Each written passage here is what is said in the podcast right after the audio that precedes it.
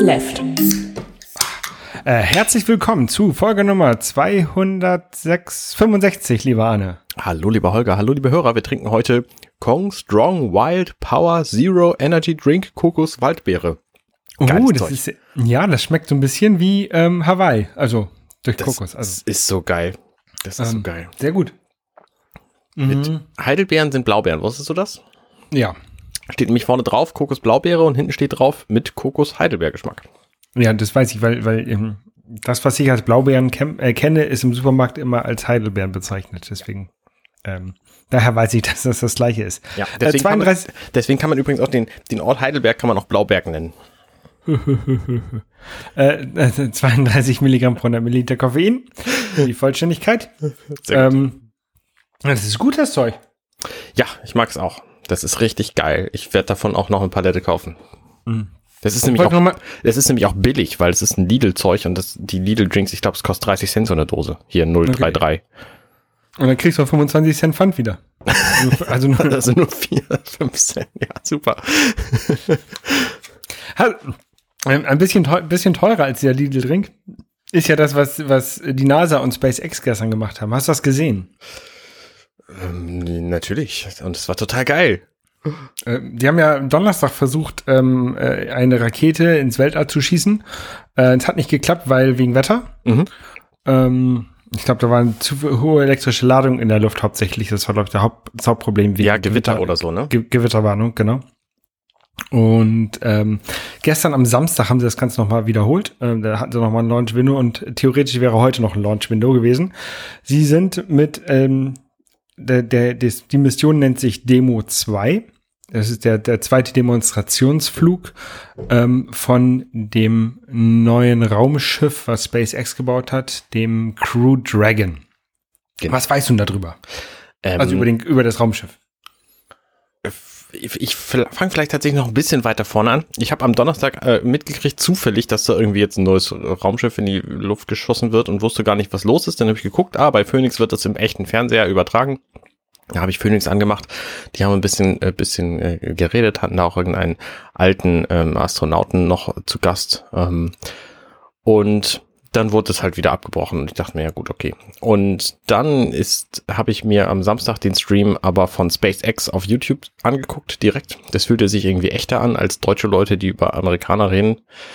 Ähm, es war natürlich auch deutlich patriotischer. Es hieß immer American Soil und American People und so. Ähm, USA, USA. ja, genau. Ähm, und es hat mir besser gefallen. Also diese amerikanische Übertragung gefiel mir tatsächlich äh, besser. Ich würde das das nächste Mal auch wieder so machen. Was weiß ich darüber? Also, wir haben ja in, über die letzten Jahre hinweg mitgekriegt, irgendwann kam eine Meldung, ähm, NASA macht keine Weltraumflüge, keine bemannten Weltraumflüge mehr. Das ist, glaube ich, 2011 passiert. Genau, nach dem ähm, Absturz des Space Shuttles. Ah, sieh an, siehst du, das habe ich nicht mitgekriegt.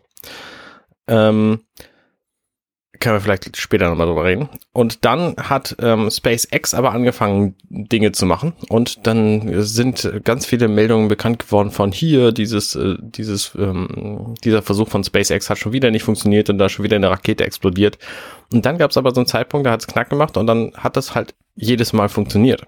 Und das war dann der Moment, wo die, glaube ich, angefangen haben, ähm, auch die ISS mit Kram zu beliefern. Und zwar mit einer Rakete, dem Falcon 9. Das, und das ist ein, ein Wunderwerk der Technik, weil die nämlich einfach wieder zurückkommt. Das heißt, die schießt die Leute aus der Erdatmosphäre raus, also die Sachen und seit gestern dann auch die Leute, und landet dann wieder auf dem Pad, was, was netterweise heißt, of course I still love you. Ähm, und das ist halt gestern wieder passiert und der, die, die, die Falcon heißt halt Falcon 9, diese große, lange Rakete und die Kapsel, die da vorne drauf saß, mit noch so ein bisschen Antrieb dran, ähm, die hieß, glaube ich, Crew Dragon. Mhm. Mehr weiß ich nicht. Ach so, doch noch, ich weiß noch ein bisschen mehr. Moment, man kann irgendwie, das ist wie so ein Kombi, man kann da verschiedene Sitze ein- und ausbauen und ähm, man kann auch mehr Transportfläche und mehr, also mehr Ladefläche oder mehr Leute mitnehmen. Genau, also das, Raumschiff, die, das ist eigentlich eine Abwandlung, also das ursprüngliche Ding heißt ähm, Dragon von, von SpaceX.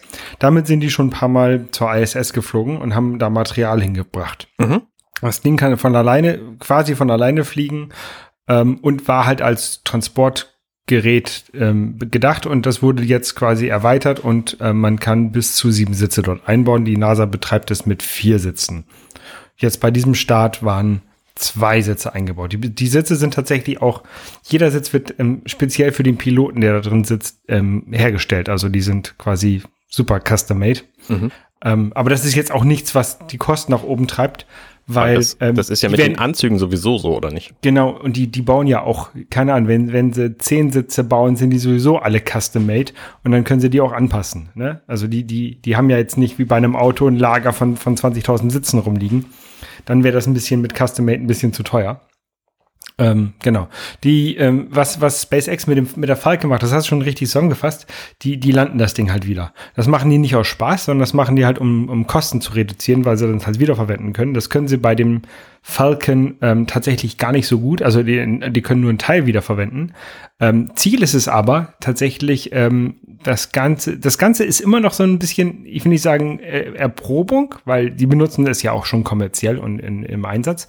Ähm, aber sie sie probieren damit halt aus, ähm, das Ding wieder zu verwenden aus dem Weltall. Die wollen mit dem Teil in, äh, zum, zum Mond fliegen und halt von dort aus wieder losstarten. Dazu müssen sie halt landen können und das Ding wieder ähm, theoretisch auch können sie es auch wieder oder de, das Nachfolgemodell können sie dann ähm, auch wieder auftanken unterwegs und mhm. können halt ähm, dann halt vom Mond wieder starten. Also das, die probieren, was sie jetzt halt mit dem Falcon 9 machen, ist tatsächlich so ein bisschen ausprobieren für halt das nächste. Und deswegen probieren sie halt halt aus, das Ding zu landen. Theoretisch, ähm, die haben da genug Geld, die könnten das auch theoretisch in, ins Wasser fallen lassen oder verglühen lassen. bräuchten sie eigentlich nicht, aber sie wollen halt landen, damit sie sehen können, dass sie halt in, in zukünftigen Missionen halt auch auf einem Planeten landen können damit.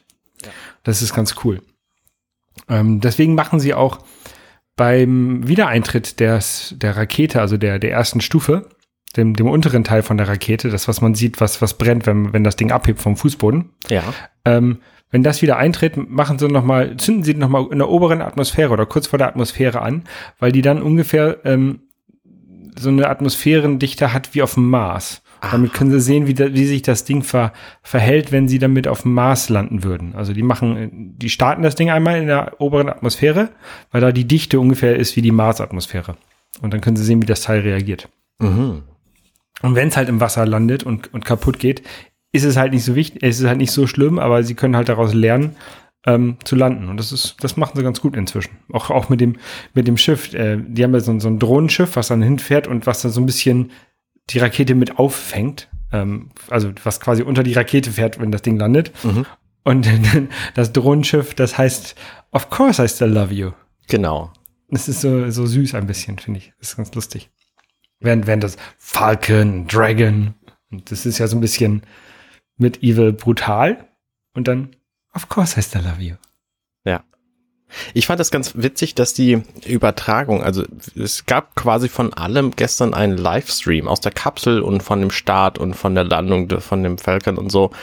Außer den tatsächlichen Momenten, wo alles explodieren könnte. Da haben sie den Livestream kurz abgeschaltet. Also beispielsweise, als das Falcon 9 äh, Raketending wieder gelandet ist. In den paar Sekunden, wo das tatsächlich gelandet ist, da haben sie das abgeschaltet. Glaubst du, das war Absicht?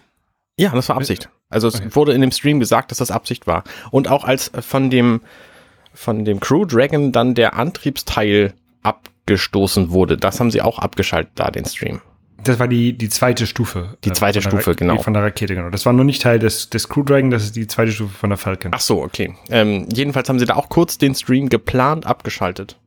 Und ich nehme mal an, dass sie ihn nicht wieder angeschaltet hätten, wenn da tatsächlich irgendwas total schief gegangen wäre. Einfach damit nicht Millionen von Kindern auf der Welt sehen, wie Leute kaputt gehen. Ja. Und das fand ja, ich ganz, ganz clever. Es fühlte sich aber komisch an, weil dieses Landepad zu sehen, of course I still love you, und dann ist der Stream weg und zack, ist der Stream wieder da und dann steht da die Rakete. So, es hätte halt auch, es hätte auch eine Archivaufnahme sein können, aber ich glaube ja. denen das mal. Ja, ich glaube glaub denen das auch. Naja, und jetzt, jetzt fies es halt ein bisschen um die Erde rum und heute, heute Nachmittag deutscher Zeit, also Sonntagnachmittag, ähm, wird die Crew Dragon an die ISS andocken. Mhm. Ähm, das ist auch ein sehr lustiges Manöver, also lustiges Manöver. Die, ähm, die Crew da drin, ähm, da es ja das Ganze so ein Demo, Demoflug ist, also ein Erprobungsflug, ähm, testen sie halt aus, wie sie das, ganze, das, das ähm, Raumschiff manuell steuern können. Also auch wenn es theoretisch ähm, oder auch praktisch ähm, automatisch an die ISS fliegen und andocken kann, wollen sie halt so ein bisschen ausprobieren, ähm, wie sie das manuell steuern. Ähm, aber halt auch um zu testen, was ist in einem Notfall, wenn tatsächlich mal das automatische ausfällt, mhm. kann die Crew das dann bedienen. Und dafür ist, ist halt dieser Flug gedacht. Deswegen heißt es halt Demonstrationsflug. Ja. Ähm, spannend finde ich, dass sie da tatsächlich Touchscreens als Steuerung haben. Mhm. Weil mein, mein erster Gedanke war, oh, Touchscreens, wenn der Strom ausfällt, ist es doch, funktioniert es doch nicht mehr. Ja, wenn der Strom ausfällt, funktioniert da gar nichts mehr. Genau. Deswegen ist es auch egal, ob sie dann noch ein Touchscreen haben oder nicht. Und ähm, witzig fand ich auch das Bild von der 1968er Mondlandung aus der Kapsel. Das sah tatsächlich sehr, sehr ähnlich aus. Und ein Fenster um die, die Monitore oder und die, die Schalt, Schaltflächen und die Sitze alle nebeneinander. Also ähm, das ist ein super Beispiel von Form follows Function. Also das ist einfach der sinnvollste Ort für all diese Dinge. Fand ich cool. Ja. Ähm, was ich noch sagen wollte, es gibt für die, für die Stocking-Manöver gibt es einen Simulator, da kann man ein bisschen rumspielen, dann kann man selber so tun, als ob man an, andockt. Mhm. Ähm, ich habe es versucht, ähm, hat, ich, bin, ich bin leider gecrashed. Also ich hab, ich hab, bin gegen die ISS gestoßen und dann ist sie halt weggeflogen oder ich will, also hat nicht geklappt. Aber ich habe es auch nur einmal ganz kurz. Ich war, ich war, ich war leider, also ich war ähm, nah dran. Ich hätte es fast geschafft tatsächlich. Sag mal, hast du nicht Raumschiff, äh, äh, Weltraummenschen und so, hast du das nicht studiert? Genau, ich habe Raumschiff, Weltraummenschen studiert, ja. Das habe ich mir doch gedacht. ja, Denkst du manchmal, ich, eigentlich würde ich gerne lieber in den Weltraum fliegen oder Leute, Leuten dabei helfen, in den Weltraum zu fliegen? Ja, ja, also besonders wenn man, wenn man sowas sieht. Also ähm, Raumfahrt ist häufig langweilig, ne? Also du sitzt halt, ähm, machst halt genau das gleiche wie ich, sitzt halt am Computer, berechnest irgendwas, designst vielleicht irgendwelche Teile, ähm, probierst die im Labor aus. Also haben bist da jahrelang mit irgendwelchen Sachen theoretisch ähm, äh, beschäftigt und hast vielleicht so ein paar, paar Teile, die du zusammenbasteln kannst und ausprobieren kannst auf dem, auf dem Schreibtisch oder im Labor. Ähm, das ist ein, das ist eigentlich relativ langweilig, finde ich. Aber dann, dann der Moment, wenn du weißt, okay, das Teil, was ich jetzt hier gebaut habe, das hebt jetzt ab und fliegt ins Weltall, ne? Oder ähm, du, du bist dafür verantwortlich, dass irgendwelche ähm, Astronauten da äh, fliegen. Und das ist natürlich noch, noch richtig krasser, weil dann halt Menschenleben dabei sind. Ne? Oder halt das Allerkrasseste, wenn du selber ins Weltall fliegst. Ähm, das ist schon cool. Also ich, meine Diplomarbeit tatsächlich ist ins Weltall geflogen.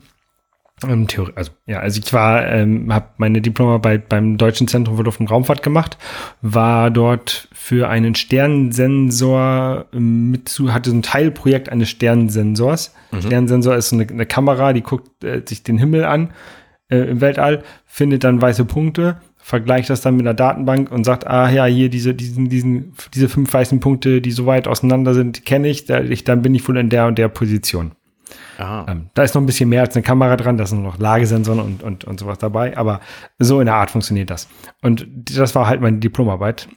Oder ein, ein Teil davon war meine Diplomarbeit und die ist tatsächlich ins Weltall geflogen. Das war ganz cool. Ja, cool. Ähm, und ja, also äh, immer wenn ich sowas sehe, dann, dann äh, wäre es natürlich richtig geil. Also ich hatte, hatte tatsächlich auch, ähm, hätte ich fast eine Doktorandenstelle angenommen, wo ich mich mit ähm, Raumfahrttriebwerken beschäftigt hätte. Das wären dann also von ähm, Ariane Endstufen bis hin zu kleinen, kleinen ähm, Thrustern, die halt Satelliten so ein bisschen auf die Bahn, äh, in der Bahnkorrektur machen oder sowas. Also da hätte ich, wäre ich fast, hätte ich fast eine Doktorarbeit zugemacht oder so, aber habe ich dann nicht. Ich habe mich dann ja dann für die ähm, kommerzielle Luftfahrt entschieden. Mhm.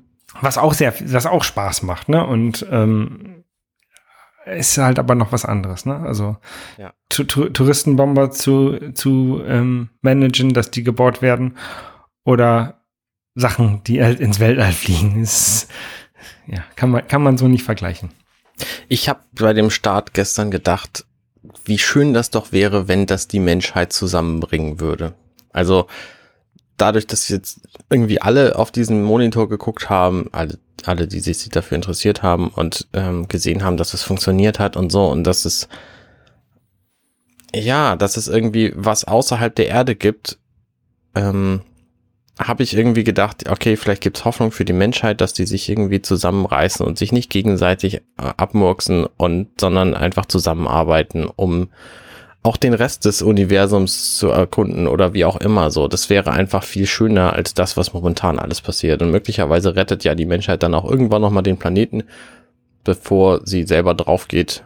Ähm, so ein bisschen Star Trek Gedanken, also jedenfalls Star Trek Prä, Star Trek 11 Gedanken.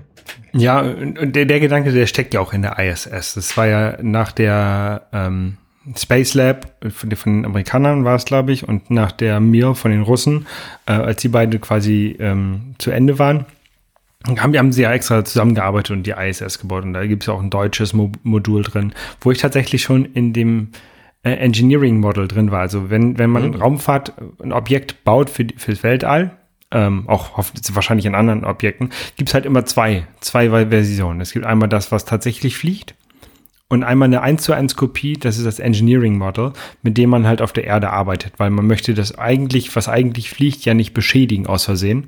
Ähm, aber man möchte halt genauso mit dem arbeiten wie mit dem, was, was fliegt. Und da gibt es halt ähm, von dem Columbus-Modul, was in Bremen gebaut wurde, ähm, ein Engineering Model, das ist tatsächlich nochmal gespiegelt. Also denn, das haben sie, ich glaube jedenfalls, ähm, oder es war ein anderes Modell. Auf jeden Fall hat, war ich dann einem Modell, Columbus-Modul, was halt ähm, um, um, um, halt gespiegelt ist und konnte, konnte halt da quasi drinstehen und konnte sehen, wie groß das alles ist und sowas. Das war ganz cool, ganz interessant. Mhm. Ähm, ja. Jetzt weiß ich gar nicht mehr, was ich sagen wollte. Auf jeden Fall äh, ist es, ist es halt, Raumfahrt ist halt cool. Und, und die ISS, dadurch, dass da halt so viele Nationen zusammenarbeiten, ähm, ist es halt auch cool. Ja, finde ich auch. Und dann, wenn man vor allem, wenn man irgendwie Geschichten hört von, von Astronauten, da war einer auch gestern im Stream, der gesagt hat, okay, hier, er, er als Amerikaner ähm, hat an dem ähm, mit dem deutschen Modul gearbeitet und äh, hat so einen Arm da bedient.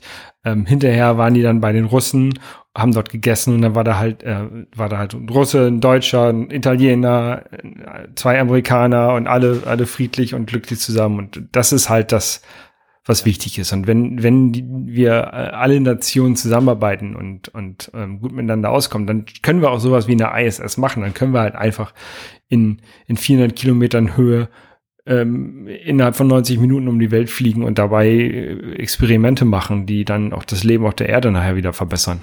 Ja. Leben auf der Erde ist ein super Stichwort. Es ist jetzt gerade die Tage ein Bild durch die Medien gegangen von einem Polizisten, der auf dem Kopf oder Hals eines dunkelhäutigen Menschen kniet neben seinem Polizeiwagen. Dieser Mensch ist gestorben und es ist eine furchtbare Tragödie. George Floyd hat er geheißen. Mhm. Und er hätte nicht sterben müssen. Nee, also die, die, die Geschichte, wie es wohl dazu gekommen ist, ähm, der George Floyd wollte wohl einkaufen ähm, in einem Geschäft ähm, mit einem 20-Dollar-Schein bezahlen und der Besitzer des Ladens meinte wohl, der Schein wäre gefälscht und hat die Polizei gerufen. Dann ist das irgendwie eskaliert und der George Floyd, obwohl er sich ähm, ruhig verhalten hat, wurde halt von der Polizei zu Boden gedrückt und der Polizist hat dann auf seinem Hals gekniet. Der George Floyd hat die schon die ganze Zeit gesagt, I can't breathe, also ich, ich kriege keine Luft mehr und ist dann wohl, ist dann gestorben. Mhm. Oder wurde ermordet. Ja. Ähm, ja, es ist eine sehr, sehr, sehr, sehr schlimme Geschichte. Ähm, was Trump irgendwie zu irgendwelchen Tweets veranlasst hat, dass, ähm, naja, die eher zu, also nein, dann gab es Riots in, in Minnesota, das Ganze ist in, in Minneapolis passiert. Ja. Dann sind, gab es halt Ausschreitungen und Demonstrationen und dann hat Trump gesagt, ähm, wenn ihr anfangt ähm, zu, zu looten, was heißt denn looten? Zu plündern, plündern zu plündern, dann äh, wird angefangen zu schießen, was irgendwie so ein Zitat ist aus äh, von, also auch schon von so ein rassistisches Zitat, was halt von, von anderen Leuten benutzt wurde. Das wo ganz, diese ganzen, der Tweet wurde von ähm, Leuten geflaggt, dass der doch, dass der zu Gewalt aufruft. Mhm. Ähm, unter anderem auch von mir. Dann hat Twitter den Tweet mit einem Hinweis versehen, hat ihn noch, hat ihn nicht gelöscht, was sie bei anderen Leuten machen würden. Ähm, und den, den bei anderen Leuten würden sie halt auch den Account sperren. Das haben sie bei Trump nicht gemacht. Kann ich auch nachvollziehen. weil das ähm, geschichtlich vielleicht relevant ist, wenn Trump was macht, auch wenn es schrecklich ist. Mhm. Ähm, dann haben, dann habe ich eine E-Mail bekommen, dass der Tweet okay ist und gegen keine, keine Gesetze verstößt. Zu dem Zeitpunkt war der aber tatsächlich schon gesperrt. Ähm, dann habe ich eine Nachricht bekommen von Associated Press, von einem Reporter und von Reuters, von einem Reporter. Die wollten die Geschichte von mir haben, wie ich da halt das, den, den Tweet gemeldet habe und die, die deutschen Twitter-Leute gesagt haben, ist alles in Ordnung. Ähm, ja, und ähm, dann gab's noch ein, gab's noch, also wurde halt auch natürlich vom, vom von klassischen Medien ähm, berichtet von diesem, von diesen ähm, Aufständen. Unter Mo anderem. Moment, Moment. Du hattest ja aber gar keine Geschichte zu erzählen, richtig? Ich habe ähm, die Geschichte halt erzählt. Der, ich habe den Tweet gemeldet, dann wurde der Tweet gesperrt, dann hat Twitter mir gesagt, äh, alles in Ordnung. Okay. Ja. Mit dem Tweet. Kein Grund, den zu sperren. Also, sie haben dort verschiedene Standards rangesetzt an diesen Tweet und das ist halt ein bisschen doof, mhm. finde ich. Also, ne? Ähm, aber dann wurde auch noch ein CNN-TV-Team äh, live vor der Kamera verhaftet. Ähm, total bekloppt. Mhm. Von der, obwohl die nichts gemacht haben und sich als Presse ausgewiesen haben. Äh, also da ist geht gerade richtig hintereinander. Und jetzt hat wohl ähm, gestern an Nacht oder jetzt letzte Nacht ähm, die National Guard ist da einge, eingemarschiert noch. Irgendwie. In Dallas gibt's gibt's Ausschreitungen und in Minneapolis und auch ein paar anderen Städten natürlich auch. Ja, ich habe ähm, ein Video gesehen von einer Frau aus Minneapolis, die auf ihrem Grundstück steht und da Polizisten vorbeilaufen sieht und die Polizisten brüllen rum, alle sollen reingehen und in dem Moment, wo sie das nicht sofort befolgt, wird auf sie geschossen von diesen Polizisten. Das ist schon absurd. Ja, eine, eine andere Reporterin wurde live ähm, mit etwas, was aussieht wie so ein ähm, wie so eine Markiererpistole vom, vom Paintball mhm. beschossen. Ähm, erst hieß es, es waren wohl irgendwelche Pfeffer, Pfefferkugeln drin, so die dann aufplatzen und dich dann halt mit Pfefferspray oder sowas ähm, beschmieren. Äh, dann hieß es Gummigeschoss, also ich weiß nicht, was da drin war, aber die wurde halt auch beschossen. Und eine andere Frau, die wurde, wurde ins Gesicht geschossen von einem Polizisten, auch mit so einem Gummigeschoss oder sowas, während sie irgendwie einkaufen war und hatte ihre Einkäufe dabei. Also das ist, da ist richtig, richtig Chaos gerade wo in den USA sowieso richtig Chaos ist, weil da Corona extrem krasse Zahlen hat. Die haben, glaube ich, eins, über 1,7 Millionen Infizierte inzwischen. Und weil in den USA sowieso Chaos ist, weil da der dämlichste Mensch, den man sich für so eine Rolle vorstellen kann, an der Macht ist. Ja. Lass uns doch zu was Schönerem kommen. Ähm, genau. Ähm ich habe letztens, ähm, also ich habe so ein bisschen das Problem, jetzt ist man ja, bin ich ja so viel zu Hause und ähm, dann muss man sich ja auch um das Essen kümmern. Also sonst gehe ich halt in die Kantine und da kriege ich halt was zu essen. Und jetzt muss ich mich halt selber drum kümmern und irgendwie zweimal am Tag überlegen, was ich denn essen könnte. Und jetzt hast du Lieferdienste für dich entdeckt. Genau, und zwar ähm, Lieferdienste, wo man selber kochen kann. Ach ähm, so, ich, na gut. Genau, ich habe mir ähm, HelloFresh, ähm, da habe ich so einen, ähm, Gutscheincode bekommen, äh, den wollte ich mal ausprobieren. Man bekommt dort einmal in der Woche eine Kiste mit ähm, drei bis fünf ähm, Gerichten drin. Also kann man sich auf der Webseite konfigurieren und je nachdem, wie viel man nimmt, ist halt teurer. Ne? Und äh, für wie viele Personen auch. Ich habe das jetzt für zwei Personen. Ich glaube doch, das ist das Minimum. Ähm, und dann haben wir drei Gerichte bekommen die mit mit Anleitungen, äh, was man dann ja, die man dann halt kochen kann. Und allen fast allen Zutaten dabei, also so Salz, Pfeffer, Öl und sowas sollte man zu Hause haben. Ähm, genau. Und das das ist eigentlich ganz nett. Also von der Idee her finde ich das halt super, weil du halt ähm, die erstmal, also du kannst halt in der Woche vorher, kannst du halt zusammenklicken, was du halt haben möchtest in der Woche oder auch zwei Wochen vorher kannst du es hinklicken. Und dann kriegst du es halt geliefert und dann hast du halt die Sachen da und kannst halt kochen. Du musst halt nicht zum Supermarkt gehen, du musst dir halt keine Gedanken machen, was könnte ich denn jetzt mal kochen, sondern du hast eine Auswahl von einem Menü. Mhm. Ähm, da sind Sachen vorausgewählt. Also wenn du nichts auswählst, kriegst du einfach drei vorausgewählte Sachen. Ähm, aber du kannst halt auch sagen, nee, hier, das mit Brokkoli will ich nicht, aber dafür will ich hier, keine Ahnung, das Gulasch oder, oder den Burger haben, ne? Ja. Ähm, es gibt ein paar Sachen, die sind ein bisschen teurer. Also wenn da irgendwie so, ein, so ein Premium-Gericht ist, dann muss man halt vielleicht ein bisschen, kostet halt nochmal eben zwei Euro extra oder, oder fünf Euro extra oder sowas. Ähm, aber ein, generell ist es ganz cool. Also die, die Gerichte sind dann so irgendwie in, in sechs Schritten oder acht Schritten oder sowas aufge, aufgezeichnet. Da wurde halt gesagt, was du machen sollst. Du sollst halt irgendwie Kartoffeln waschen und dann kochen für 20 Minuten und keine Ahnung, Zwiebeln schneiden und dann musst du die Zwiebeln anbraten, also halt kochen. Und du, aber du musst ja halt keine, musst halt nicht einkaufen gehen. Das ist halt ganz cool. Ja. Ähm, was nicht so cool ist, also ich habe halt, ich habe das halt sehr, sehr genau mir angeguckt. ne? Dann in dem ersten Gericht war, ich sollte halt Wasser kochen, äh, im Wasserkocher heiß machen. Ja. Dann äh, reichlich Wasser. Dann stand da drin, ich sollte äh, einen Topf nehmen mit kaltem Wasser, also Kartoffeln schneiden, äh, schälen und da reintun und dann sollte ich die Kartoffeln kochen. Da stand aber, also wenn ich dem, wenn ich dem Rezept hundertprozentig gefolgt wäre, hätte ich halt hinterher eine Kanne mit, mit gekochtem Wasser immer noch rumstehen gehabt, nachdem ich aufgegessen habe, weil die Ja. wurde halt nie wieder verwendet. Ja. Mir ist klar, dass man das Wasser, was wo man die Kartoffeln reinlegt, nach dem Schneiden oder nach dem Schälen, wieder abgießt und dann das heiße Wasser reinmacht, damit die, damit das schneller losgeht, das Kochen. Ja. Ne? Aber dieser Schritt wurde halt in dem Rezept nicht erwähnt. Und für jemanden, der halt noch nie Kartoffeln gekocht hat, für den ist es vielleicht nicht so ersichtlich. Ja. Ja. Dann ähm, gleich in dem ersten Rezept, da äh, brauchte man ein Ei. Das stand nicht auf dem, das war nicht in der Packung dabei, in der Lieferung. Mhm. Und ähm, ich tatsächlich esse keine Eier, so normal.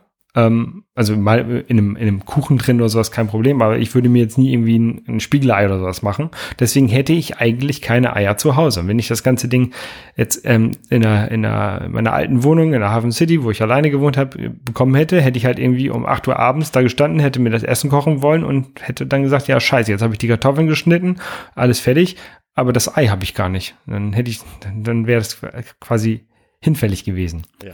Ähm, zum Glück, meine Frau, die isst gerne so gekochte Eier und deswegen haben wir welche da. Ne? Aber ähm, das fand ich ein bisschen doof, dass da halt nicht irgendwie ähm, großer Hinweis ist, dass man ähm, noch ein Ei dazu kaufen muss. Da ist ein kleiner Hinweis, also da ist noch eine Zutatenliste drauf, wovon einige Sachen grau gedruckt sind, die man halt ähm, zusätzlich braucht. Aber ähm, Mhm. Das ist halt nur, nur so ganz klein irgendwo in der Ecke. Da steht nicht irgendwie, Achtung, äh, bevor du jetzt hier anfängst, kauf, guck mal nach, dass du noch ein Ei hast. Ja. Das, das muss man vielleicht wissen. Und ich bin so von der Qualität der Sachen nicht so hundertprozentig überzeugt. Sie waren schon alle okay, ne? aber ähm, da waren jetzt einige, einige Gemüsesachen, wo ich gedacht habe, okay, die, das hätte ich jetzt vielleicht nicht gekauft, weil hier sind schon irgendwie drei welke Blätter dran. Ähm, ist natürlich okay, weil so, ein- so drei welke Blätter, Blätter kann man auch wegtun und dann wird wenigstens das, das Gemüse nicht weggeschmissen. Wenn ich jetzt im Supermarkt nur das schönste Gemüse kaufe, dann wird halt das mit den welken Blättern irgendwann landet im Müll. Also Mhm. generell ist das schon okay. Ähm, viele Sachen, die waren auch leider so in, in kleinen Plastikdingern eingepackt. Also irgendwie ähm, Petersilie kam dann in so einem kleinen Plastikbeutel Mhm. ähm, zum, zum hinterher zum Rupfen und zum Schneiden. Das weiß nicht, war ein bisschen viel Plastik dabei, fand ich auch. Ja. Sind denn die Gerichte, also man offensichtlich kommt ja wöchentlich so eine Box. Mhm. Sind denn die Gerichte auch darauf ausgelegt, dass manche Sachen sich einfach keine Woche halten? Also wenn ich jetzt beispielsweise ähm, die Box kommt dienstags und ich will aber gerne ähm, von am Wochenende und Montag mein Kram kochen, sind die Sachen, die da drin sind, dann schon alle hin? Ähm, also, da erstmal kannst du den, den, den Liefertag kannst du selber bestimmen, an welchem Mhm. kommt, kommen soll. Also wenn du weißt, du möchtest am, Wochenende kochen und lieber als an der Woche, dann würde ich mir die Sachen eher Donnerstag oder Freitag kommen lassen. Ja. Und auf den Rezepten unten steht drin, da steht drauf, an welchem Tag man es kochen soll nach der Lieferung. Also wir hatten jetzt zwei Rezepte, die waren irgendwie Tag eins bis fünf, also kannst du an jedem Tag kochen. Mhm. Und ein Rezept, das war halt an Tag eins bis zwei. Ähm, das hatte Hack- Hackfleisch dabei, ne? Deswegen sollte man das äh, früh klar. verarbeiten. Ja, ja, gibt Sinn. Genau. Also das Eigentlich steht auf den, cool. auf den Rezepten unten mit drauf. Aber auch halt relativ klein. Das muss man halt auch schon wissen, dass es da steht, glaube ich. Und dass man da hin, hingucken sollte. Ich sehe jetzt Also- gerade auf der Webseite, man kann auch für Thermomix geeignete Rezepte äh, kriegen. Ja, haben wir nicht. Also wir haben so ein, so ein Thermomix-Dings hier stehen, aber ich habe das Ding noch nicht benutzt und ich werde es auch nicht benutzen, glaube ich. Ich habe mir jetzt gerade ein Monsieur Cuisine Plus von Lidl gekauft, was ich Genau das haben wir hier. Da erzähle ich irgendwann anders mal drüber. Das Ding haben wir hier. Ja, nee, ihr habt noch die, die Connect-Variante, da ist so ein großes Touchplay-Display drauf. Ähm, Meiner ist die noch einfachere Variante, wo man einfach ein paar Knöpfe drücken muss und ein paar Räder drehen. Okay. Aber im Grunde machen die ja sowieso alles das gleiche. Die können mixen und erhitzen. Ja, kann ich auch am, am, am Topf machen. Kann ich auch mit dem Messer erhitzen. Ja, Easy. genau. Muss man schnell genug. Ähm, Ja, genau. Die spannendste Frage, würdest du das jetzt, ähm, würdest du das jetzt empfehlen? also wenn man einen Gutschein hat, kann man es auf jeden Fall mal ausprobieren. Ich, ich finde es, es ist sehr entspannend, dass du dir halt keine Gedanken machen musst und schon alles da hast und trotzdem frisch kochen kannst und ähm, frische, frische Sachen hast. Also das finde ich, das Konzept finde ich sehr gut. Ähm, ich glaube, der Preis ist ein bisschen zu hoch. Also ich glaube, ich weiß, ich weiß es jetzt tatsächlich nicht hundertprozentig, weil ich halt äh, so Gutscheine hatte. Mhm. Ähm, aber das wird irgendwie so um 40 Euro für drei, Ge drei Gerichte ab zwei Personen, für sechs Portionen ja. kosten, was jetzt auch nicht super teuer ist. Ähm, aber wenn ich in den Supermarkt gehe, kann ich diese Dinger, kann ich das günstiger bekommen. Also wenn man mal, wenn man einen Gutschein hat, dann ähm, lohnt es sich sicherlich, das mal auszuprobieren. Ja, also hier steht auf der Webseite, der, der teuerste Preis pro Portion sind 5,83 Euro, wenn man das für zwei Leute bei drei Gerichten pro Woche macht. Versand 5 Euro. Genau. Und mit Gutschein ist es dann alles ein bisschen günstiger. Und wenn man mehr Portionen, also mehr Personen nimmt, wird's günstiger. Und wenn man äh, mehr Gerichte nimmt, wird's auch ein bisschen günstiger. Mit dem Gutschein ist es dann wirr, aber letztlich ist es mit dem Gutschein wahrscheinlich bezahlbar. Genau, und ähm, man kann auch tatsächlich jetzt einen Gutscheincode ähm, bei uns auf der Webseite bekommen, weil ähm, ich kann halt in so einen Gutscheincode erstellen bei mir in, in, meinem Profil und dann kriegt der die Person, die den benutzt, 20, 20 Euro Rabatt und ich bekomme tatsächlich auch 20 Euro. Mhm. Ähm, könnt ihr gerne mal ausprobieren. Ähm, manchmal findet man im Internet auch Gutscheincodes, die mehr Rabatt bringen also irgendwie 30 Euro Rabatt oder sowas. Ähm, aber die kann ich jetzt nicht verlinken, weil die, die sind dann halt vielleicht abgelaufen und sowas. Aber ja. ähm, den, den Gutscheincode, den ich da habe, wo ihr 20 Euro und ich 20 Euro bekommt, könnt ihr gerne ausprobieren. Ähm, ich wurde dann noch von jemand anders hingewiesen auf eine App, die heißt Captain Cook. K-P-T-N Cook. Cook wie kochen. Ähm, mhm. Die ist quasi so ähnlich bis auf, dass man die Sachen selber kaufen muss. Aha. Ähm, okay, vielleicht ist ein bisschen anders. Also man, man bekommt irgendwie drei bis vier ähm, Rezepte jeden Tag dazu zur Auswahl.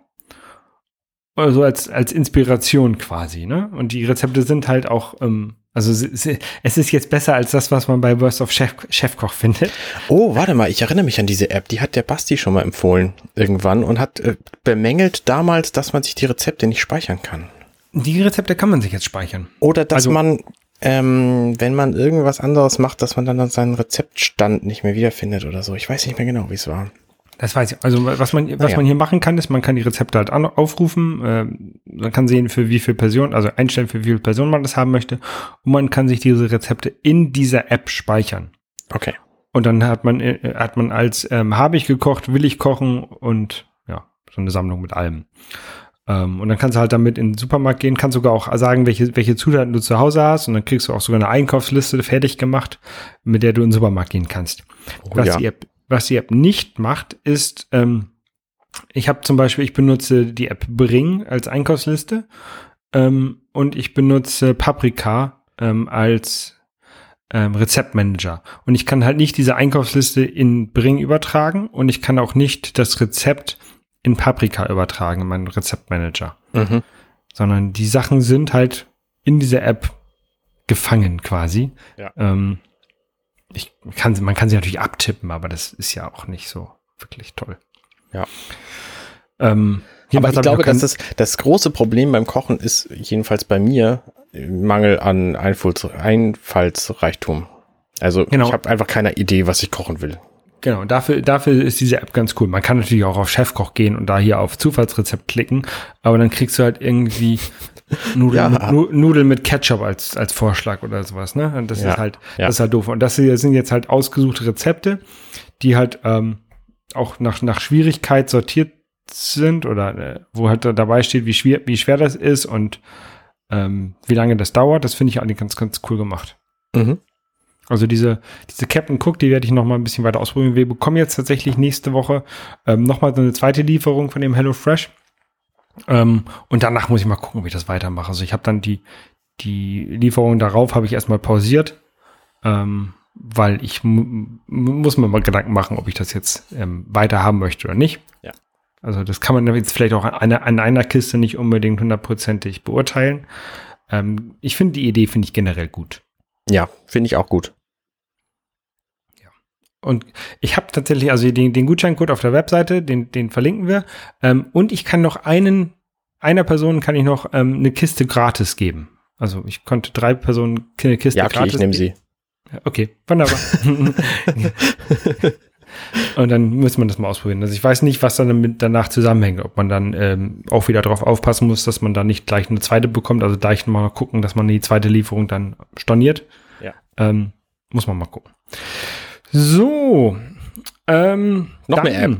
Noch mehr App, genau. Die Corona-Warn-App für Deutschland, die ja von SAP und der Telekom äh, gebaut werden wird. Ähm, da haben wir, glaube ich, schon mal drüber gesprochen. Mhm. Da ist jetzt, der ist jetzt der Source Code veröffentlicht.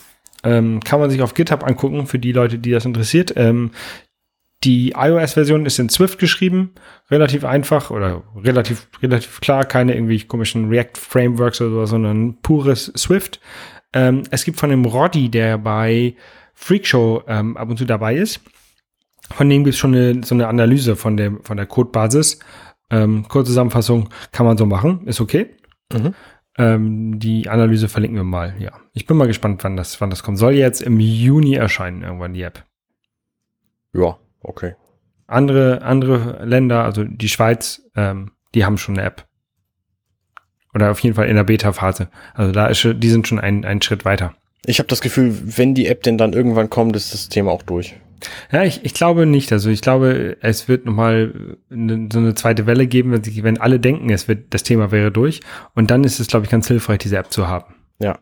Ich bin ja gespannt, wie das tatsächlich wird in unserem täglichen Leben, wenn es nirgendwann einen Impfstoff gibt und nirgendwann eine offizielle Aussage, so Corona, jetzt sind irgendwie alle, alle angesteckt gewesen, jetzt brauchen wir den ganzen Kram nicht mehr zu machen, den wir jetzt momentan als Sicherheitsmaßnahme haben.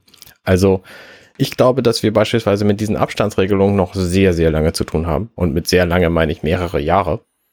Ähm, die Masken verschwinden vielleicht wieder, da bin ich mir noch nicht so sicher. Das ja, könnte dann noch der Moment sein, wo die zweite Welle kommt, weil das, dann stecken sich plötzlich wieder alle Leute an. Und diese Treffensregelung, also wie wer wie viele Leute trifft und Großveranstaltungen und so, das wird, glaube ich, auch noch eine ganze Weile dauern, bis das wieder, wieder einsteigt. Ja, ich glaube, das Treffen, das wird, wird schon eher wieder ähm, entspannt werden. Und die Abstandsregeln, die werden ja tatsächlich auch nicht so hundertprozentig eingehalten. Also wenn man die werden überhaupt nicht eingehalten. Das ist furchtbar. Jedenfalls nicht, wenn du irgendwie am Wochenende äh, über durch die Schanze läufst oder so. Also das ist ein bisschen krass, wie viele Leute da rumsitzen. Wir, wir sind zum Glück die meiste Zeit zu Hause, gehen vielleicht mal spazieren oder sowas, aber ähm, ja, ist halt so. Ich finde es auch krass, wie viele Leute einfach äh, offensichtlich unfähig sind, ähm, so eine Maske vernünftig zu tragen.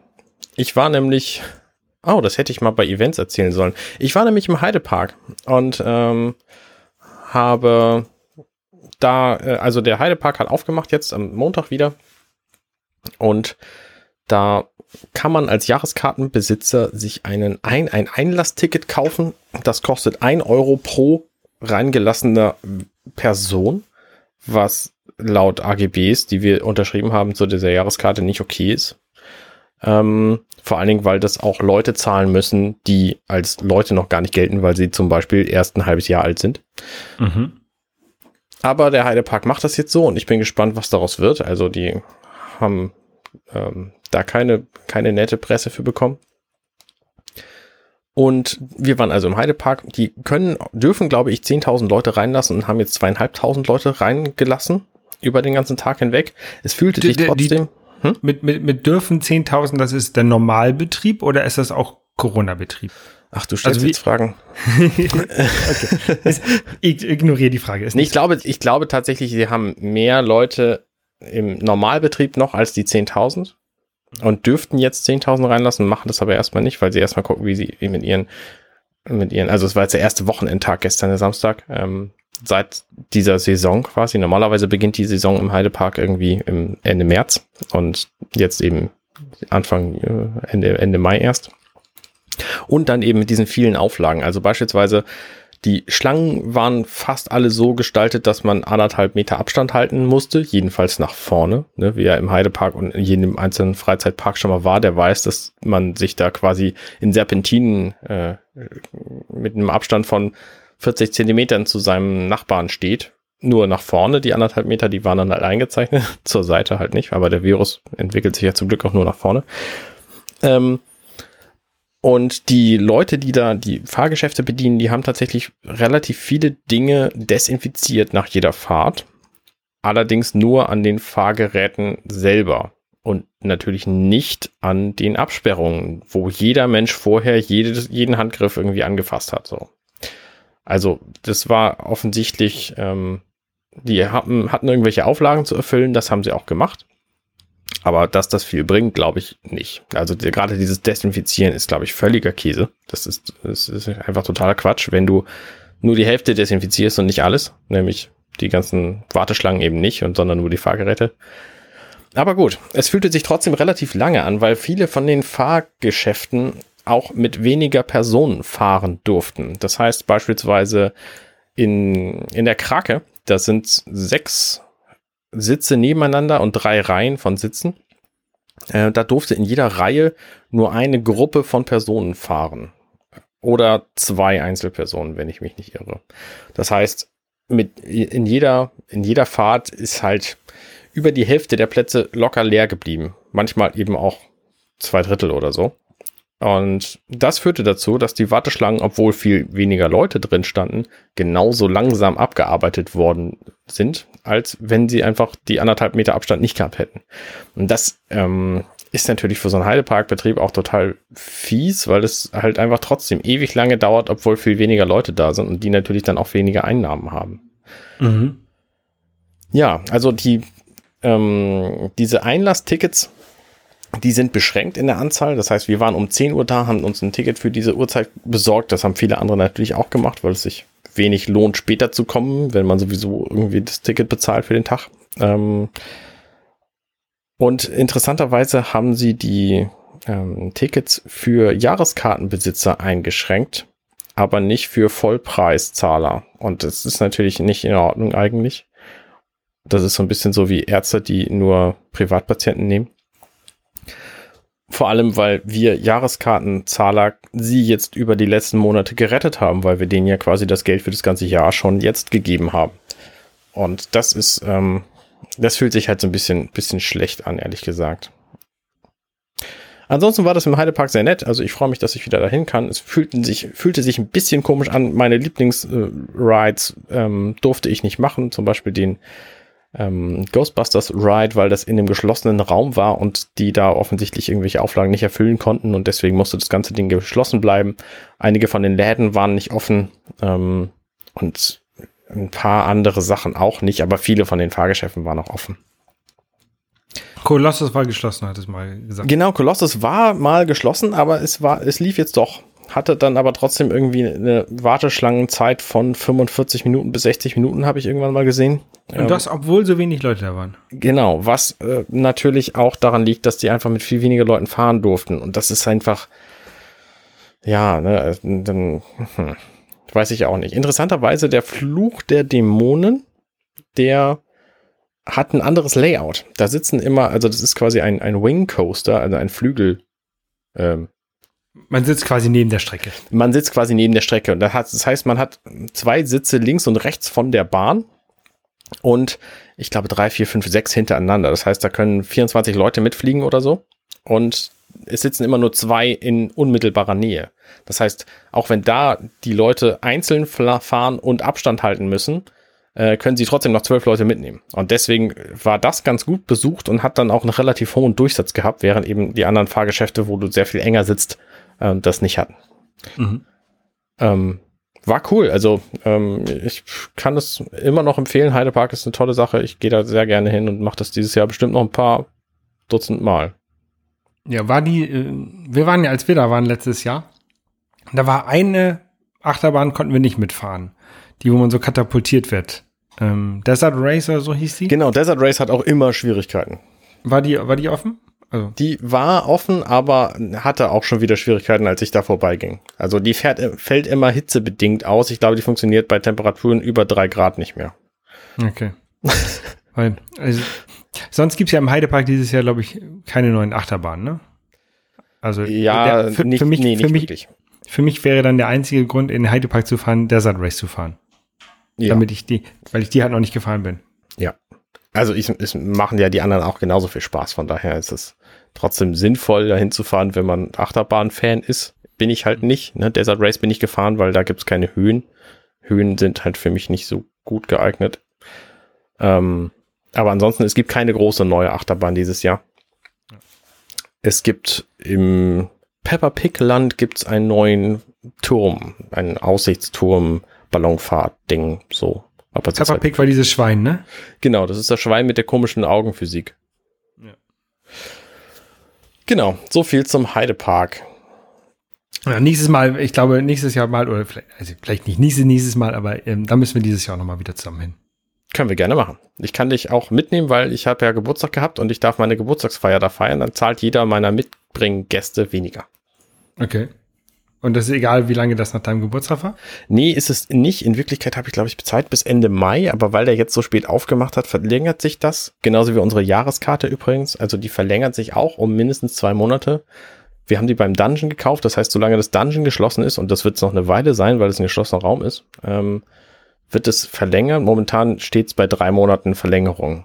Mhm. Und ähm, ich glaube, der Heidepark hat für die Zeit, wo sie Schwierigkeiten haben, irgendwie die Leute alle zu kriegen.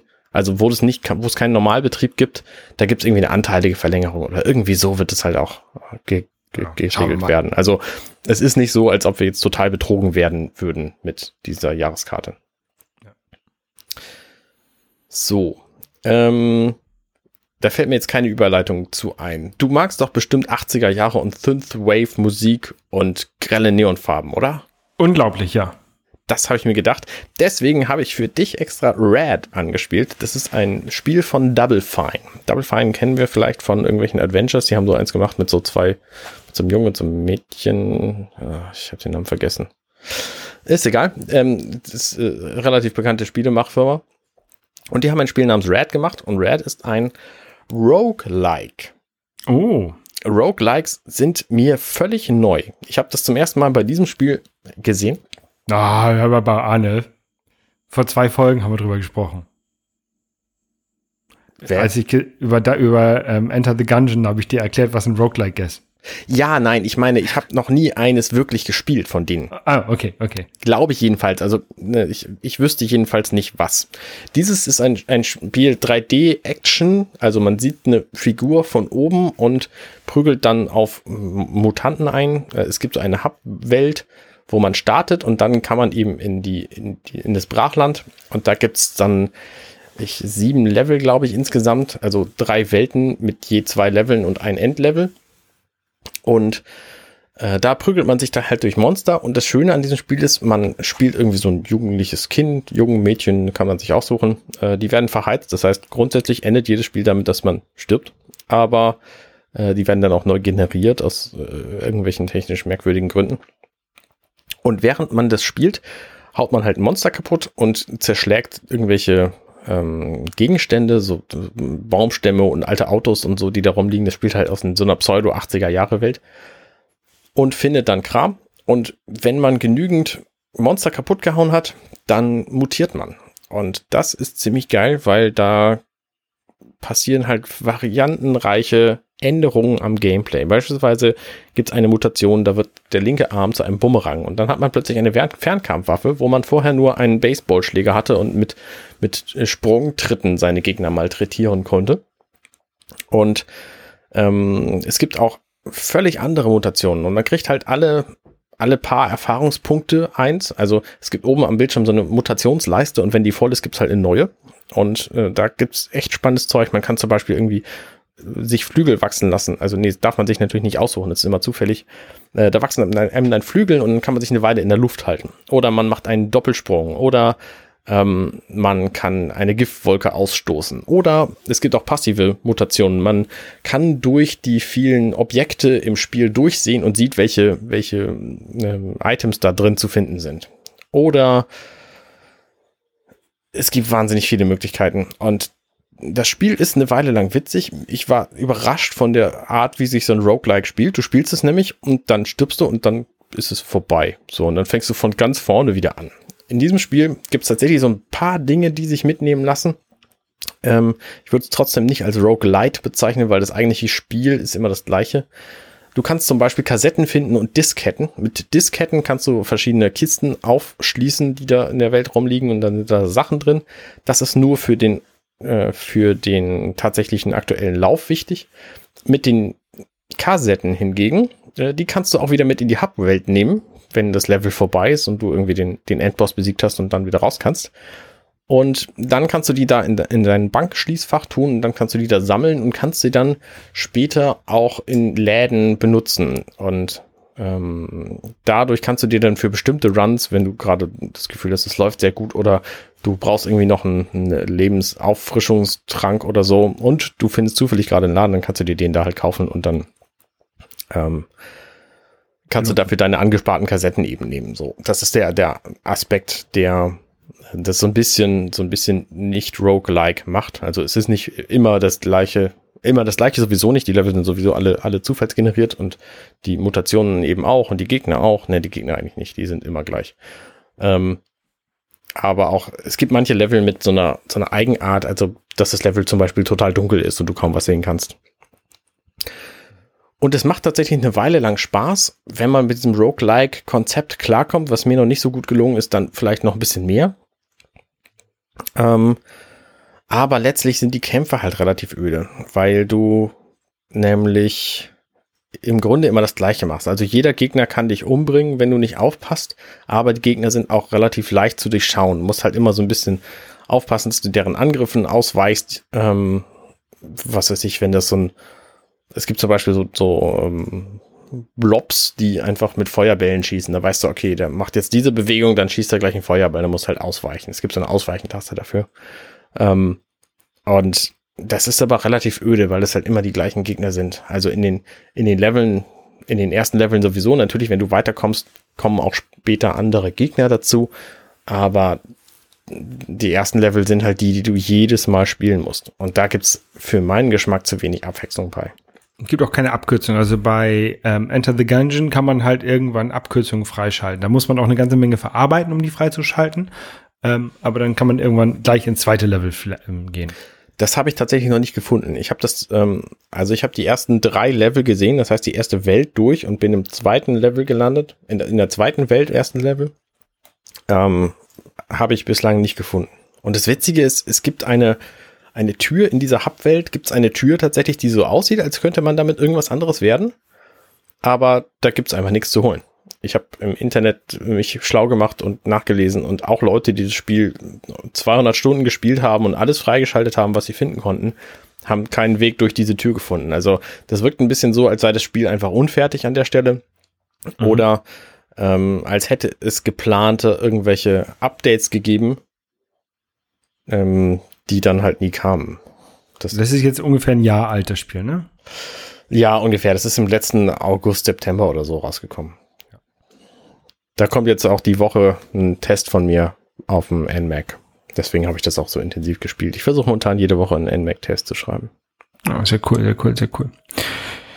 Ja. Ja. Ich, also ich finde, es hört sich sehr interessant an. Ich würde mir das gerne mal angucken. Kostet 20 Dollar im ähm, Nintendo Stop Shop. Genau, das äh, gibt's. Es gab's, glaube ich, auch schon mal im Sale und dann ist es irgendwie 15 Euro günstig oder so. Dafür kann man das schon mal mitnehmen. Also es macht eine Weile lang Spaß. Gerade die Musik ist sehr cool. Die gibt's auch nirgendwo anders. Es gibt keinen keinen Soundtrack dazu irgendwo in diesem Internet zu finden oder zu kaufen.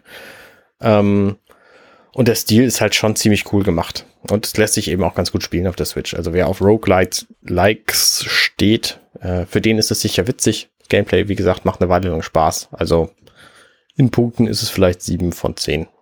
Gibt es auch für andere Systeme, also PlayStation 4 und Xbox wahrscheinlich. Xbox genau, das gibt es auch für PS4, Windows. da bin ich mir sicher. Bei den anderen weiß ich es nicht so genau. Äh, nee, Wenn es das auf Steam gibt, dann kostet das wahrscheinlich übermorgen nur noch einen halben Euro. Aber ansonsten äh, ist die Switch-Version auch voll okay. Hat bei Steam neun von zehn Sternen. Also ist bei Leuten, die äh, diese Spiele absichtlich sich kaufen, vielleicht auch ein bisschen beliebter als Leute, die nicht so viel Roguelike spielen. Das kann sein. Ich habe das Spiel halt vor allen Dingen deswegen testen wollen, weil das Setting mir gefallen hat. Metacritics hat 68, da ja. Ja, also ja, die sind immer ein bisschen krasser in ihren negativen Wertungen als ich. Ja, und, aber das ist, kann, kann auch damit zusammenhängen, dass es halt wirklich sehr geteilt ist. Also, dass Leute, die es halt sehr gut finden, äh, geben denen halt, also die halt viel Roguelikes spielen, geben denen vielleicht neun Punkte. Leute, die halt da es gar nicht abkönnen, geben denen irgendwie zwei. Und jemand wie du, der halt es zwar mag, aber jetzt nicht hundertprozentig, der gibt halt einen Mittelwert. Und Ja. ähm, dann kommt natürlich auch, kann da auch eine schlechte Wertung zustande kommen.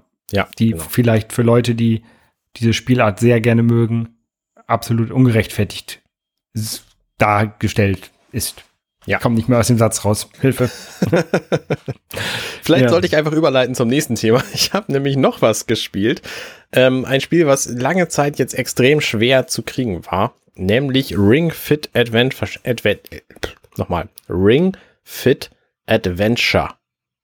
Das ist ein Überraschungs-Fitness-Sport-Titel gewesen, kam im letzten September, Oktober irgendwie raus und kostete und kostet regulär 80 Euro und war jetzt lange Zeit einfach total ausverkauft, weil ähm, der Erfolg von diesem Spiel Nintendo überrascht hat. Das ist ein Nintendo-Titel. Und ähm, weil Corona die ganzen Fabriken lahmgelegt hat und deswegen konnten sie das nicht nachproduzieren, als sie eigentlich wollten. Und deswegen sind die Preise von diesem Spiel so auf 150, 200 Euro hochgegangen, was wahnsinnig krass war. Und ich habe hab damals irgendwie einen Sale gesehen, dachte mir, naja, komm, 65 Euro ist noch zu teuer für so ein Fitnessding. Ich habe es jetzt gebraucht gekauft ähm, von einem Bekannten für 55 Euro und es ist einfach total geil. Also ich habe da jetzt drei Tage gespielt, also drei Sessions gemacht. Und was ist es überhaupt? Du hast einen Ring, da ist Fingerring? nee, ein, einen großen Ring. Äh, Hula Hoop Ring. Nee, so groß auch nicht. Der hat so, ich würde schätzen, 40 Zentimeter Durchmesser vielleicht. Okay. Also wenn du das Spiel im Laden siehst, die Packung ist riesengroß. Ähm, in diesem Ring 150 Euro gebraucht. Genau, genau. Also jetzt gerade gibt es das wieder so ein bisschen, also manche Läden haben halt neue Lieferungen gekriegt, die sie jetzt, jetzt kriegen. Amazon hat heute Morgen gerade ähm, das, das gehabt. Ähm, aber es ist dann halt auch relativ schnell wieder ausverkauft, weil momentan alle Leute zu Hause rumhängen und gerne Sport machen möchten. Und dieses Ding ist halt Mhm. die Kombination von Sport und Spiel, die mir bislang immer gefehlt hat, weil ähm, also du steckst halt in diesen Ring oben dein Joy-Con rein, dann hast du noch eine Beinschlaufe für ein Bein und da steckst du auch einen Joy-Con rein. Und dann fängst du dieses Spiel an. Und das Spiel ist quasi, du läufst diesen Ring haltend auf der Stelle durch eine Welt und musst zwischendurch immer mal anhalten, um mit dem Ring verschiedene Fitnessübungen zu machen, um Gegner zu bekämpfen. Und Mhm. das ist halt, zum einen ist es ein Fitnessspiel und zum, also zum einen ist es eine Fitnessgeschichte und zum anderen ist es eben ein Spiel, wo du auch Erfahrungspunkte kriegst und dich dann verbesserst in, in deinen Werten, die natürlich letztlich völliger Quatsch sind, weil wenn du fitter bist, wirst du halt fitter und die Werte im Spiel sind dann nicht mehr so wichtig. Aber es gibt halt diesen Spielaspekt, dann gibt es eine Story. Du kannst später auch äh, irgendwie mit dem Geld, was du zwischendurch einsammelst, ähm, kannst du dir verschiedene neue Klamotten kaufen und Tränke und so. Und also es hat auch so einen Rollenspielaspekt. Und das ist halt der Teil, der mich an diesem Ding gereizt hat. Ich wollte das schon immer haben und bin sehr froh, dass ich das jetzt seit drei Tagen habe. Und habe das auch tatsächlich bis auf gestern, wo ich im Heidepark war, äh, da hatte ich keine Zeit. Aber heute Morgen habe ich auch schon eine Runde damit gespielt und es ist einfach total schön, weil das eben mich motiviert, mich zu bewegen, weil ich möchte gerne dieses Spiel weiterspielen. Das ist irgendwie nett und bunt und es gibt einen total bekloppten Muskelprotz-Drachen als Gegner.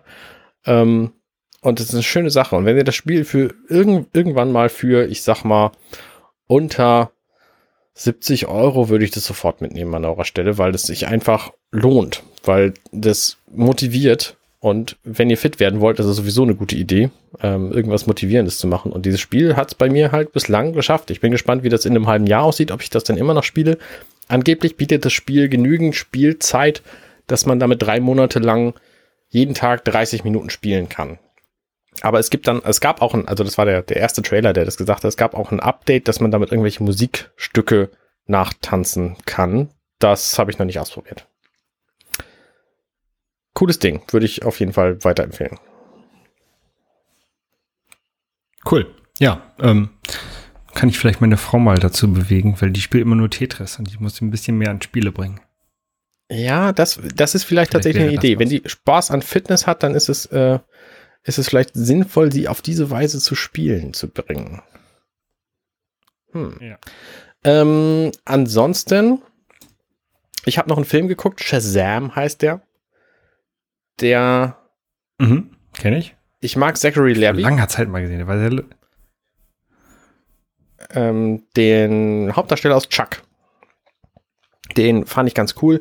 Der hat mich dann letztlich auch bewogen, diesen Film mal anzuschmeißen. Die ersten, erste halbe Stunde fand ich ein bisschen blöd, weil da werden irgendwie nur Asympathen dargestellt. Also auch die Hauptfigur, der, der Shazam-Typ selber, der heißt irgendwie Beppo oder Billy oder so, ähm, ist am Anfang einfach keine, keine sympathische Figur, ist irgendwie ein, ein Waisenkind und sucht seine Eltern und so und ähm, benimmt sich dabei einfach nicht gut. Und der ganze Film wird dann am Schluss so ein bisschen albern und so ein bisschen lustiger. Ähm, der Anfang war ein bisschen anstrengend, fand ich. Aber insgesamt fand ich den Film, kann man sich schon mal ganz gut angucken. Ist halt relativ. Das ist ein Superheldenfilm. Ähm, genau. Ne? Also Habe ich gar nicht erzählt, DC ja. Was ist das Superheldenfilm? Und tatsächlich, genau, ein, ein Superheldenfilm von, von DC ähm, die auch Batman und Superman gemacht haben. Und tatsächlich ist es endlich mal eine, ein guter Superheldenfilm. Also der ist, ist ganz gut gemacht, ganz lustig. Ähm, jetzt nichts Großartiges, aber okay, ne? Mhm. Genau. Ja. Ja, ich habe den, ich weiß nicht mehr, wann ich den gesehen habe, aber der war, der war ganz okay. Also ist halt auch äh, ein humorvoller ja. Superheldenfilm. Ja. Und weil es eben DC-Film ist, kommen halt auch äh, Batman und Superman und so drin vor und werden namentlich erwähnt und äh, also als, als Actionfiguren und so. Das finde ich ganz cool. Ja. Ja, ähm, wir haben ja mit, mit Raumfahrt heute angefangen, diese Folge. Und wir können sie mal mit Raumfahrt auch beenden. Und zwar äh, tatsächlich vor irgendwie zwei, drei Tagen, also am, am 29. Mai, wurde eine neue Serie veröffentlicht bei äh, Netflix. Und sie heißt äh, Space Force. Space Force kennt man daher, das ist das, was Donald Trump als vierte Militär, Militärgruppe aufmachen möchte, ähm, neben der Air Force, der Marine und dem, dem Heer in den USA. Ähm, die sollen jetzt auch im Weltall kämpfen. Und ähm, dieser, diese Serie geht halt darum, dass sie gegründet wird und ähm, es gibt da jetzt auch hier, oder ähm, gegründet wurde und es gibt da einen Typen, der das Ganze übernimmt, der aber irgendwie von, der irgendwie ähm, äh, Luftfahrt ähm, äh, Offizier ist und ähm, fliegen kann und sowas, aber der hat von, von Wissenschaft und von Raumfahrt keine Ahnung hat. Mhm. Ähm, und der soll jetzt die Space Force leiten. Und das ist, das ist eine, eine ähm, Comedy-Serie. Sie ist jetzt, sie ist nicht wissenschaftlich akkurat. Da passieren viele Dinge, wo man denkt, das passiert so nicht. Zum Beispiel, ähm, also die Satelliten, die sie da haben, sind viel zu groß für echte Satelliten ähm, und, und, und, und total bekloppt gemacht. Aber es, darum geht's auch nicht. Also es geht halt eigentlich, sie machen halt sehr viel, sich sehr viel lustig über, über Donald Trump. Ähm, in der ersten Folge, also ohne Donald Trump beim Namen zu nennen, sagen sie, ja, äh, hier, wir machen jetzt die Space Force, wir machen, ähm, ähm, wir machen ähm, Boots on the Moon. Der White House hat zwar getwittert, Boobs on the Moon, aber wir glauben, dass es ein Spelling Mistake ist. und, und so. Also die, die, die machen sich äh, sehr, sehr lustig über, also indirekt so ein bisschen lustig über Donald Trump, ohne ihn beim Namen zu nennen. Ähm, und haben halt so eine, so eine Comedy-Space-Serie gemacht, die ich fand, ich fand sie sehr, sehr lustig. Also, Klingt auf jeden Fall gut. Steve Carell kann man sich sowieso immer angucken, eigentlich. Der ist sehr gut. Genau, das ist der von The Office. Ja. Ja. ja. Und der aus äh, Morning Show. Ja, habe ich nicht gesehen. Sehr gute Serie. Also wenn ihr Apple, Apple Dings, äh, Apple TV Plus habt, äh, Morning Show gucken. Mit Jennifer Anderson. Ne? Ja. ja. ja, ja. Genau, also das ist so eine kleine Empfehlung für die Leute, die Netflix haben, Space Force und so ein bisschen gerade im Space-Fieber sind, aber auch sich über Donald Trump lustig machen wollen. Ähm, das kann man sich gerne mal angucken, aber erwartet jetzt nichts hochqualitativ hochwertiges, sondern einfach so eine nette, lustige Unterhaltung, die man mal gucken kann. Genau. Ja, und das war's, glaube ich, für diese Woche. Jo. Ähm, ja. Danke fürs Wir, Zuhören. Danke fürs Zuhören. Wir hören uns dann beim nächsten Mal wieder und ähm, tschüss. Tschüss. Hey, ich bin Arne und das war Dirty Minutes Left. Schön, dass ihr zugehört habt. Dieser Podcast ist und bleibt kostenlos für alle. Wenn ihr all meine anderen Podcasts sucht, wenn euch gefällt, was ihr gehört habt und wenn ihr uns unterstützen mögt, guckt doch auf compendion.net. Dirty Minutes Left.